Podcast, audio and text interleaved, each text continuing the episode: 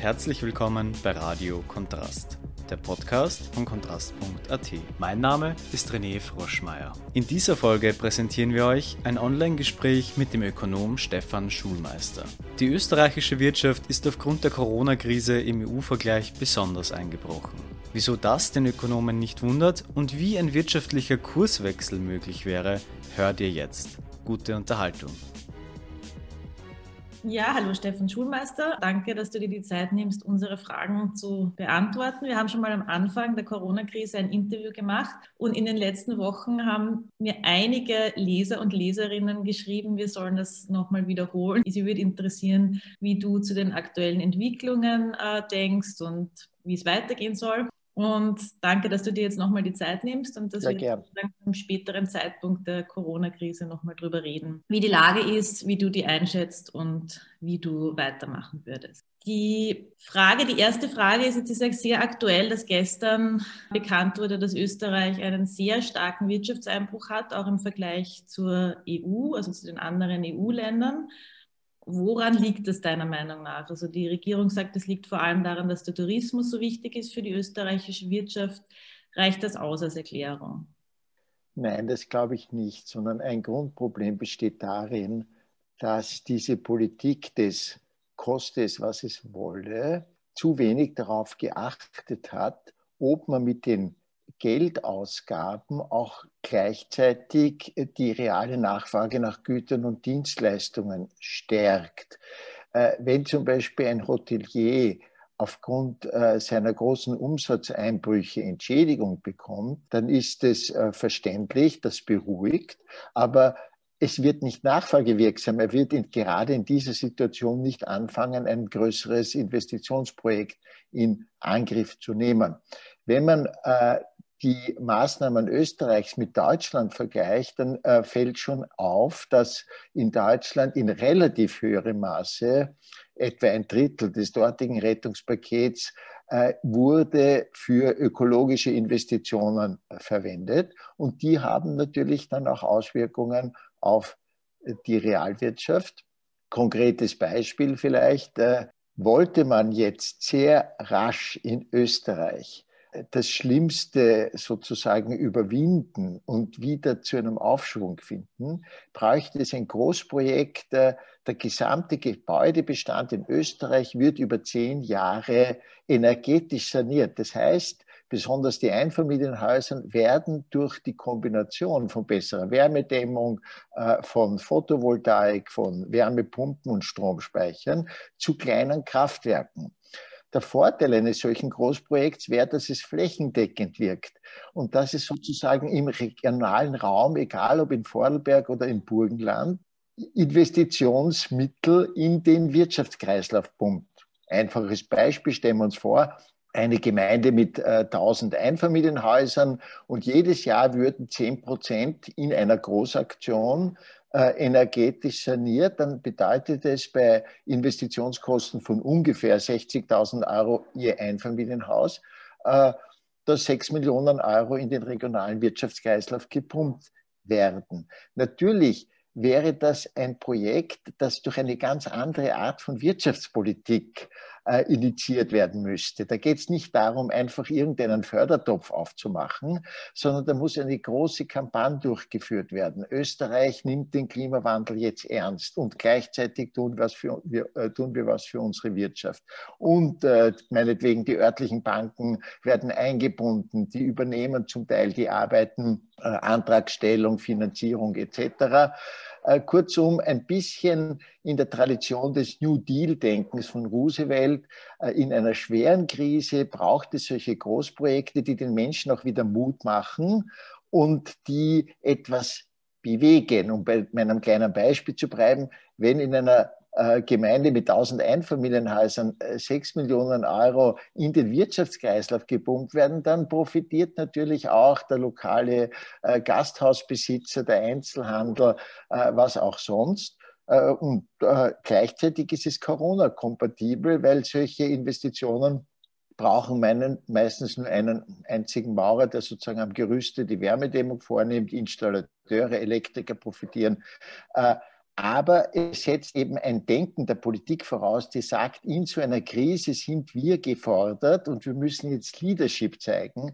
Und das ist eben komplizierter, als einfach zu sagen, koste es, was es wolle. Und es werden 50 äh, Milliarden äh, Euro oder etwa das ausgeschüttet und die realwirtschaftlichen Effekte sind eigentlich erbärmlich. Ja? Wenn man sich vorstellt, dass mehr als 10 Prozent des Bruttoinlandsprodukts Österreich sozusagen durch diese Art von Geldspritzenpolitik äh, ausgegeben wurden und die Wirtschaft dennoch um 7,5 Prozent schrumpft, wenn nicht mehr im letzten Jahr, das werden wir noch sehen, dann ist das Ergebnis eher äh, ernüchternd.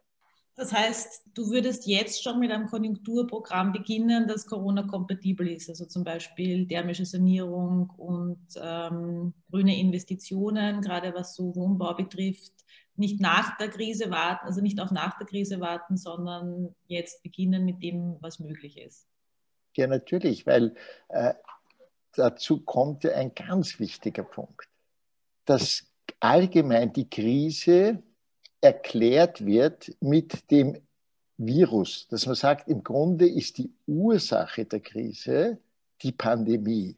Und das ist meiner Ansicht nach falsch, sondern eine Pandemie, ein ganz schwerwiegendes Ereignis, das wir zuletzt vor 100 Jahren erlebt hatten, trifft auf ein System, dessen Krise sich über Jahre und Jahrzehnte schon äh, ausgebreitet hat. Das heißt, äh, es war ja nicht so, dass wir vor Ausbruch der Pandemie in einer äh, hervorragend performenden Gesellschaft leben würden, sondern die Krisenerscheinungen von der Arbeitslosigkeit, von der prekären Beschäftigung, äh, von der Zunahme der Armut, von der Ungleichheit in der Gesellschaft, also Zunahme des Reichtums, bis eben zur wahrscheinlich größten Herausforderung der Menschheit, der Erderwärmung, sind die Krisenerscheinungen ja ganz offensichtlich gewesen. Was ist daher notwendig, dass man die jetzt sich verschärfende Krise durch Corona nützt für einen grundlegenden Kurswechsel?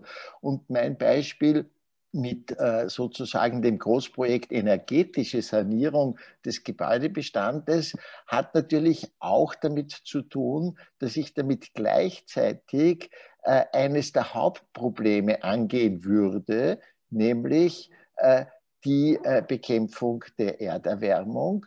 Und wenn zum Beispiel im Regierungsprogramm steht, bis 2030 sollen eine Million Dächer mit Photovoltaik versehen werden. Es ist kaum etwas geschehen.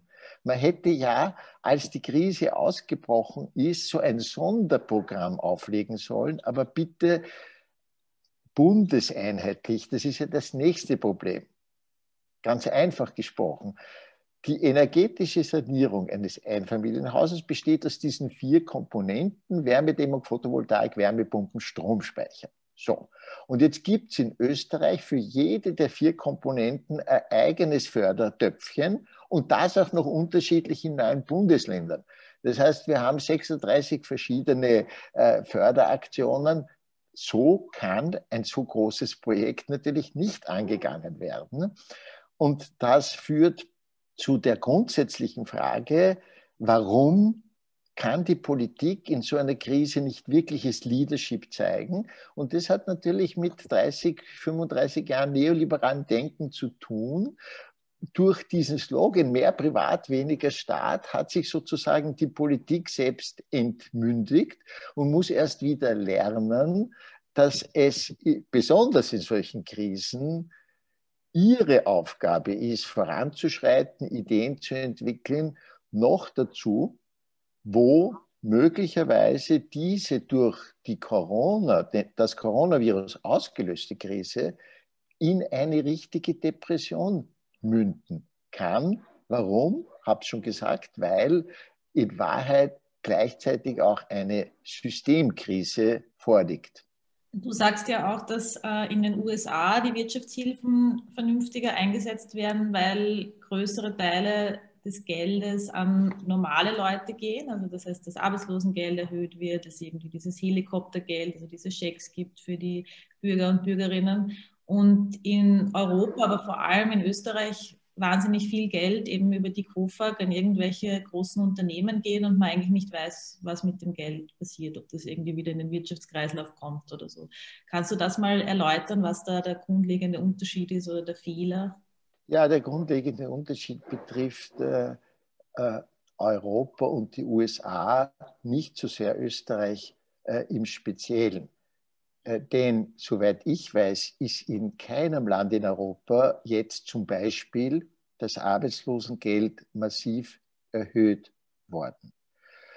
Warum haben die USA das gemacht? Und zwar in enormem Ausmaß, und zwar schon natürlich unter Präsident Trump. Man muss sich vorstellen, das Arbeitslosengeld wurde wöchentlich um 600 Dollar erhöht. Manche Österreicher können froh sein, wenn sie 600 Euro äh, bekommen, aber pro Monat und nicht pro Woche. Also das war eine gewaltige Erhöhung der Massenkaufkraft. Dahinter steckte nicht eine so soziale Politik, sondern der schlichte Gedanke, dass in einer Krise die Kaufkraft der sozial Schwächeren gestärkt werden muss, denn das geht eins zu eins in die Konsumnachfrage. Während, wie ich in meinem Beispiel vorher schon genannt habe, äh, einen, wenn ich einen wohlhabenden Hotelier entschädige, mag das äh, beruhigen und mag auch gerechtfertigt sein, weil unter, sozusagen Verlustaspekten, aber es ist eben nicht nachfragewirksam. Und äh, dieser Unterschied zwischen dem Denken in den USA und Europa, der hat sich in den letzten 30 Jahren schon immer mehr vertieft. Warum? Weil man in Europa eben viel äh, stärker diese neoliberalen Glaubensvorstellungen, mehr Privat, weniger Staat, der Staat muss in seinem Handlungsspielraum eingegrenzt werden, übernommen hat. Das fing an mit den Maastricht-Kriterien, also mit den Budgetregeln 1992 bis zum Fiskalpakt und anderen Regelwerken der Europäischen Union, während genau in diesen 30 Jahren in den USA eine sehr pragmatische äh, Makropolitik verfolgt wurde. Was heißt es? Wenn immer die, Krise, die Wirtschaft in eine Krise schlitterte und alle vier Krisen seit 1990 sind von den USA ausgegangen, aber weil die USA dann gleich die Nachfrage gestärkt haben, die Zinsen äh, gesenkt haben etc., sind sie rascher aus den Krisen rausgekommen, während Europa an diesen Krisen viel länger laboriert hat. Und das wiederholt sich jetzt wieder. Im letzten Jahr ist die amerikanische Wirtschaft um etwa dreieinhalb Prozent geschrumpft, aber die europäische um zumindest siebeneinhalb Prozent. Und das hat mit diesem unterschiedlichen Ansatz in der Wirtschaftspolitik zu tun, dass man aber weit bessere Politik machen könnte als die USA, ist klar, wenn man nämlich gleichzeitig den Gedanken mitnimmt, wir wollen nicht nur einfach die Kaufkraft stärken, sondern auf eine solche Weise, dass ganz gravierende Probleme gleich mitbekämpft werden. Daher die Idee einer, ähm, einer sozusagen energetischen Generalsanierung des Gebäudebestands, weil es eben beiden Zwecken dient. Andere Beispiele wären äh, im Sozialbereich warum können wir die Krise nicht nützen, um etwas, das eigentlich einen Skandal darstellt, der über 40 Jahre herangewachsen ist, nämlich das Pflegesystem grundlegend auf eine sozialstaatliche Basis stellen. Noch dazu, wodurch die Corona-Reisebeschränkungen, wie wir ja gesehen haben, äh, auch aus diesem Grund diese absurde Lösung, dass man 65.000 Frauen als Scheinselbstständige zu Hungerlöhnen nach Österreich transportiert, nach 14 Tagen wieder zurückschickt, dann kommen wieder die sozusagen die zweite Betreuungsperson. Das ist etwas, das langfristig nicht tragfähig ist und das unserem sozialstaatlichen System total widerspricht. Jetzt könnte man natürlich sagen, okay, äh, aus Anlass der Corona-Krise stellen wir das um, aus Scheinselbstständigen werden ordentlich bezahlte Pflegerinnen. Es wird da spezielle Kollektivverträge geben, die natürlich nicht ausgebildet sind. Ich habe auch nichts dagegen, äh, dass äh, Menschen aus Osteuropa hier arbeiten können, aber eben nicht in einem äh, sozusagen sozialstaatlichen Niemandsland, sondern wie eben bei anderen Berufen auch, Krankenschwestern, Sozialarbeitern mit Kollektivvertrag mit einem Angestelltenverhältnis. wäre ein weiteres Beispiel, das natürlich ordentliche Jobs schaffen würde. So könnte man sich äh, noch einige andere Beispiele ausdenken, dort, wo eben der Sozialstaat in den letzten Jahren und Jahrzehnten im Grunde verschlammt wurde. Ich komme dann noch zum Sozialstaat. Ich habe nur davor noch eine Frage. Würdest du eigentlich, wenn man jetzt sieht, die Wirtschaftshilfen in Österreich sind sehr, sehr teuer, aber erzielen nicht die Wirkung, die man sich wünschen würde, würdest du das System jetzt stoppen, so wie es ist, und neu aufsetzen? Oder wird es dann zu totalen Verunsicherung führen und man sagt, das ist jetzt schon passiert und jetzt muss man so weitermachen? Es wäre ganz leicht. Äh, man muss ja nicht das, total, das System total ändern. Es ging doch um einige wenige Maßnahmen. Die österreichische Geldspritzenpolitik schaut so aus, dass diejenigen, denen es relativ besser geht und die größere Vermögen haben, viel mehr bekommen als die, denen es schlecht geht. Einfaches Beispiel, man braucht ja nur anschauen, wie viele Milliarden für äh, die Unternehmen ausgegeben werden, äh, wie viel für die äh, noch nicht arbeitslosen Arbeitnehmer ausgegeben werden. Kurzarbeitsgeld, das ist eine sehr positive Sache. Aber die, die am meisten betroffen sind, die durch die Krise arbeitslos geworden sind, und das sind 115.000 Menschen, das sind erstens ausschließlich Arbeiterinnen und Arbeiter. Das wird immer wieder zu wenig gesehen. Die Zahl der Angestellten, die arbeitslos geworden sind, ist vernachlässigbar im Vergleich dazu, weil die, äh, für die kommt sozusagen, äh, greift die Kurzarbeit. Und jetzt habe ich ein doppeltes Problem. Arbeiter verdienen an sich schon weniger als Angestellte. Jetzt werden aber nur Arbeiter von der Arbeitslosigkeit betroffen und fallen auf 55 Prozent im Durchschnitt ihres Letzteinkommens zurück, während Angestellte, die im Grunde auch kaum was arbeiten, wenn sie in Kurzarbeit sind, 80 bis 90 Prozent bekommen.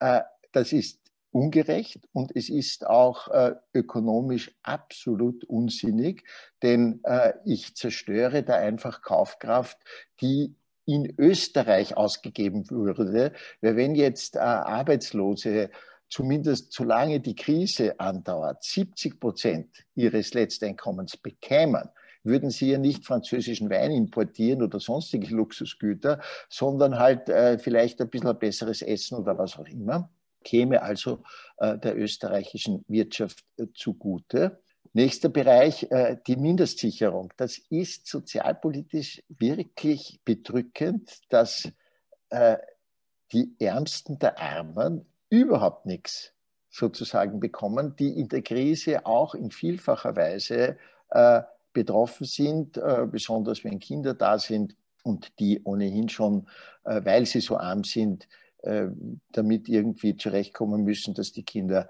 äh, durch den Fernunterricht in vielen Fällen einfach abgehängt werden. Der langen Rede kurzer Sinn, es bräuchte gar keine Systemänderungen, sondern es bräuchte einfach ein bisschen mehr Großzügigkeit und ein bisschen mehr anteilnehmendes Denken. Also sozusagen die Politik sollte sich bei jeder ihrer Maßnahmen konkret äh, vor Augen führen, welche Menschen, um welche Menschen geht es da. Und dann sollte doch einer Partei, die zumindest behauptet, christlich-sozial zu sein, äh, klar sein, dass man 115.000 äh, zusätzlich arbeitslos gewordene Arbeiter nicht einfach so hängen lassen kann. Die Großzügigkeit ist ja auf der einen Seite also oben schon da, aber un, unten ist sozusagen der, der Geiz oder die Angst, dass man zu viel gibt. Äh. Ja, sicher, damit äh, wird natürlich die Politik fortgesetzt, die äh, im Grunde schon unter der blau-schwarzen Regierung begonnen wurde, dass natürlich das eine Regierung ist, die viel stärker für die Interessen der Vermögenden eintritt, als für die Interessen derer, denen es in unserer Gesellschaft nicht so gut geht. Das ist ja ziemlich offensichtlich.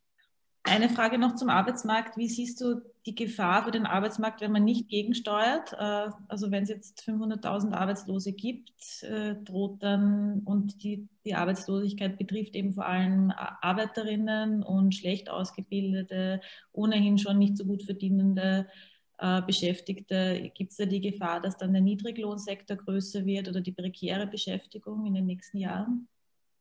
Ja, natürlich, weil ja Menschen, die jetzt sozusagen ums Überleben kämpfen, jeden Job annehmen müssen. Und man sieht sie auf den Straßen, die, die Fahrer, die das Essen nach Hause bringen oder was auch immer. Äh, derartige Jobs werden natürlich dann weiter zunehmen. Aber mein Appell auch gerade an die Wirtschaft ist, dass eine solche unsoziale Politik auch der Wirtschaft schadet.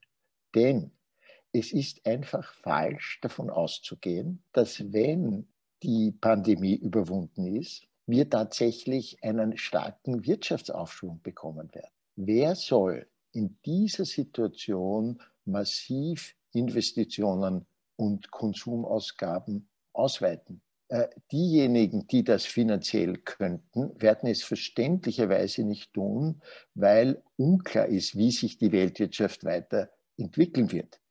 Äh, und äh, diejenigen, die es zwar machen könnten, ärmere Haushalte, die haben die Kaufkraft nicht. Es braucht also, um aus einer solchen Krise herauszukommen, wie schon erwähnt, Stärkung der Kaufkraft der sozial Schwächeren und aber zusätzlich öffentliche Investitionen oder Förderungen, die unmittelbar soziale beziehungsweise ökologische Investitionen auslösen. Und ein solches Programm ist derzeit noch nicht vorhanden und leider auch auf europäischer Ebene zwar sozusagen im Programm, siehe European Green Deal, aber die Umsetzung äh, braucht derzeit noch viel zu lange. Äh, es wird äh, wahrscheinlich kaum im Jahr 2021, also im heurigen Jahr, bereits deutliche ökologische Investitionen geben. Und äh, da läuft uns ein bisschen die Zeit davon, denn wenn eine Wirtschaftskrise mit einer solchen Dimension äh, zu lange anhält, dann sozusagen nährt sie sich selbst, weil die Menschen zunehmend Angst haben, weil sie weniger ausgeben und damit einen Wirtschaftsausschwung gewissermaßen im Keim ersticken. Wie siehst du eigentlich die Frage der Staatsbeteiligung? Also wenn jetzt dann Konkurswellen äh, kommen sollten, wovor ja viele Ökonomen warnen, sollte der Staat einsteigen, in bestimmten Branchen einsteigen, unter welchen Bedingungen oder sollte die Finger davon lassen und einfach Hilfsgelder zahlen und sozusagen die Wirtschaft sich selber überlassen? Ich glaube, das hängt ein bisschen ab davon, welche Art von Gütern und Dienstleistungen die jeweiligen Unternehmen äh, erzeugen. Wenn es äh, Unternehmen sind, äh, die sozusagen auch äh, Grundbedürfnisse befriedigen sollen, äh, meinetwegen Verkehrsunternehmen. Austrian Airlines war so ein Beispiel. Bevor ich hunderte Millionen Euro quasi verschenke, hätte ich gesagt, na, da sollte als Gegenleistung eben schon äh, eine entsprechende Beteiligung herausschauen. Es wird andere Bereiche geben, jetzt jenseits der unmittelbaren Probleme, zum Beispiel äh, pharmazeutische Industrie, wo ein größerer Staatseinfluss meiner Ansicht nach unabdingbar ist, weil die Pandemie ja gezeigt hat, wenn wir bei Medikamenten in so hohem Ausmaß von Indien und China abhängig sind, dann äh, gefährden wir sozusagen unser Gesundheitssystem. Äh, und das würde ich äh, sozusagen verallgemeinern. Dort, wo es sich um Dienstleistungen handelt, wo das öffentliche Interesse von großer Bedeutung ist, da sollte der Staat mit Sicherheit eher einspringen, als solche Unternehmen in Konkurs gehen zu lassen, äh, ja, oder von ausländischen Konzernen äh, übernehmen zu lassen. Auch diese Möglichkeit gibt es ja. Weil du jetzt die äh, Pharmaindustrie ansprichst, was sagst du zu der, zu der Debatte um die Lizenzen bei der Impfung? Es ist sicherlich eine eben sozusagen äh, Sondersituation und äh, man muss sich in solchen Fällen schon überlegen, ob die Politik nicht äh, eingreifen kann, in dem Sinne, dass zum Beispiel, wenn freie Produktionskapazitäten in pharmazeutischen Fabriken vorhanden sind, dass jene Konzerne, die jetzt sozusagen die quasi Produktionsrechte haben äh, für Pandemie, also für Medikament gegen Corona beziehungsweise Covid-19 äh, verhalten werden, äh, sozusagen auch in anderen Unternehmen das produzieren zu lassen. Aber wie gesagt, mich persönlich interessieren immer mehr die, die grundsätzlichen Fragen. Äh, das, was ganz kurzfristig in einer ganz akuten Krise zu machen ist, da würde ich in vielen Fällen auch vorsichtig sein, weil ich bin zu wenig Experte. Ich habe dann noch zwei Fragen. Die eine wäre, Österreich hat ja jetzt sehr viele Schulden gemacht. Ist das sozusagen ökonomisch wurscht? Weil die Zinsen nicht hoch sind und das alle anderen Staaten auch betrifft? Oder soll es einen Lastenausgleich geben, Vermögenssteuern? Ist das notwendig oder wichtig? Ja, das wäre schon vor der Krise wichtig gewesen, weil es ja ganz klar ist und das zeigen sämtliche äh, Untersuchungen, dass die Verteilung von Vermögen in den letzten Jahrzehnten in unglaublichem Ausmaß ungleicher geworden ist und dass durch diese extreme Zunahme der Ungleichheit auch die wirtschaftliche Dynamik geschwächt wurde. Also das wäre schon vorher notwendig gewesen. Allerdings möchte ich äh, davor warnen zu glauben, dass auch eine sehr hohe Vermögensteuer jene Finanzierungsprobleme des Staates lösen äh, kann, die durch die äh, Sonderkrise, unter der wir alle jetzt leiden, sozusagen passiert ist. Äh, das allein wird nicht reichen. Entscheidend ist, wofür verschuldet sich jemand. Wenn zum Beispiel eine junge Familie sich ein Einfamilienhaus leistet und 300.000 Kredit aufnimmt, dann steht den Schulden ein realer Wert, das Einfamilienhaus gegenüber. Kein Problem. Und das gilt auch für den Staat. In dem Maße, in dem der Staat Investitionen tätigt, die reale Werte schaffen, äh, würde ich äh, sagen, das ist sogar sehr vernünftig, Schulden zu machen. Allerdings, das, was jetzt ein bisschen in Mode gekommen ist, auch äh, durch eine angeblich neue Theorie, die Modern Monetary Theory, dass der Staat ohnehin keine Verschuldungsgrenzen kennt und es eigentlich egal ist, wie viel und wofür er Schulden ausnimmt, aufnimmt, das halte ich für falsch. Es ist kurzfristig sicher so, dass eine starke Zunahme der Staatsverschuldung keinerlei Finanzierungsprobleme aufwirft. Aber wenn jetzt nur in einem Gedankenexperiment die Zentralbanken indirekt, indem sie den Geschäftsbanken Staatsanleihen abkaufen, über Jahre einen Anstieg der Staatsverschuldung finanzieren, dann wird schon die Glaubwürdigkeit in das gesamte Geldsystem unterminiert und damit sozusagen ein neuerliches Krisenpotenzial geschaffen. Also entscheidend ist, und das ist eben auch durch die Geldspritzenpolitik nicht berücksichtigt, dass das Schuldenmachen in dem Maße vernünftig ist, indem man dadurch reale Werte schafft. Und wenn diese realen Werte gleichzeitig auch noch die Umweltbedingungen verbessern, dann je früher, desto besser. Die letzte Frage ist wahrscheinlich die schwerste Frage. Äh, nämlich am Anfang der Corona-Krise hat es ja viel Diskussion darüber gegeben oder haben sich die Leute gewünscht, dass sozusagen Corona auch ein bisschen so eine Besinnung zum Wesentlichen ist, dass die systemrelevanten Berufe besser bezahlt werden, dass Fürsorge, Pflege, du hast das auch vorher schon angesprochen, dass mehr Geld dafür da ist, dass es gute Systeme dafür gibt, weil uns das als Gesellschaft wichtig ist, dass ähm, in Klimaschutz investiert wird, dass sozusagen die dass das Verbrechen am, am Planeten und der Umwelt beendet wird.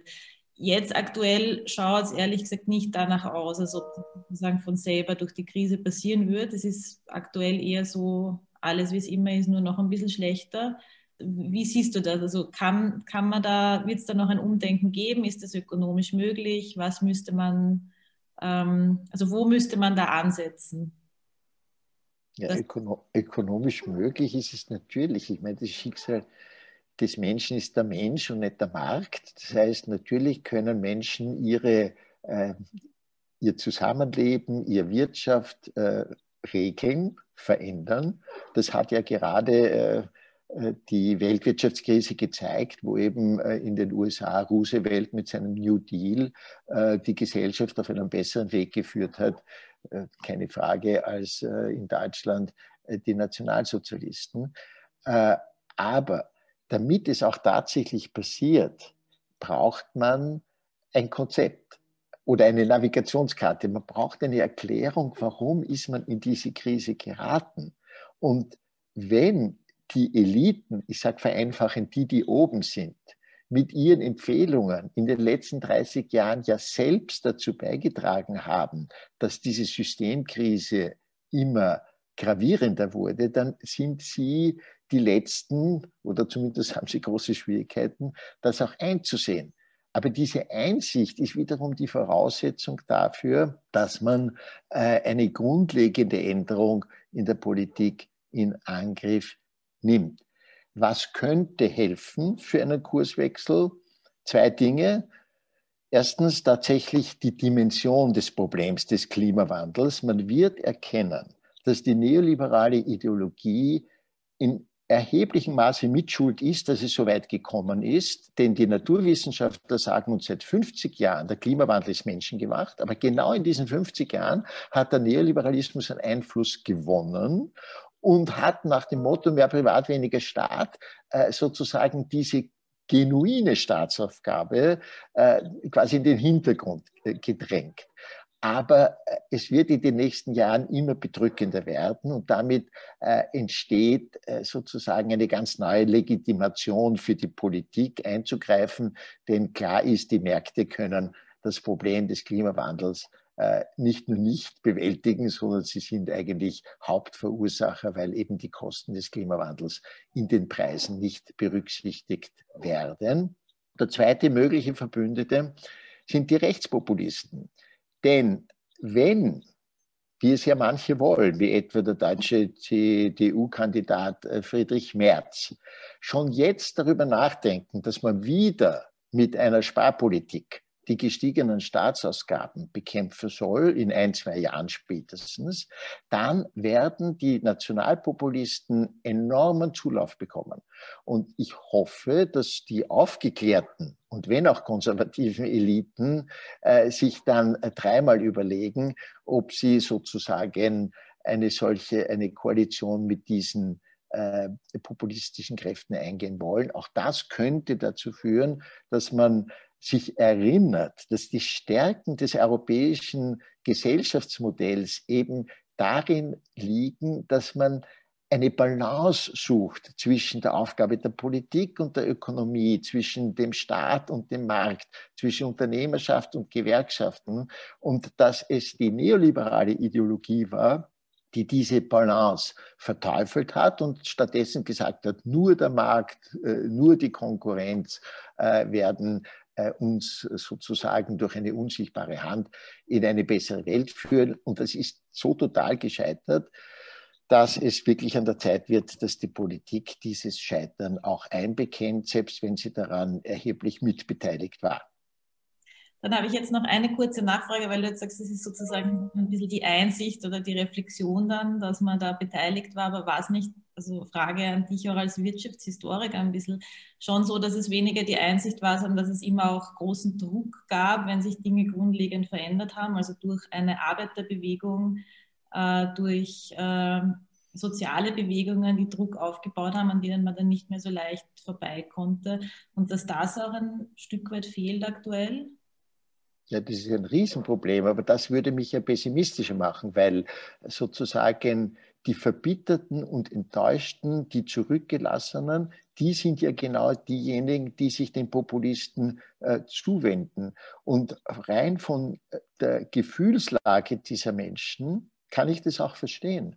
Ich meine, nehmen wir wirklich nur das ganz konkrete Beispiel. Der gesamte Anstieg der Arbeitslosigkeit in Österreich ist auf sozusagen die Arbeiter gefallen.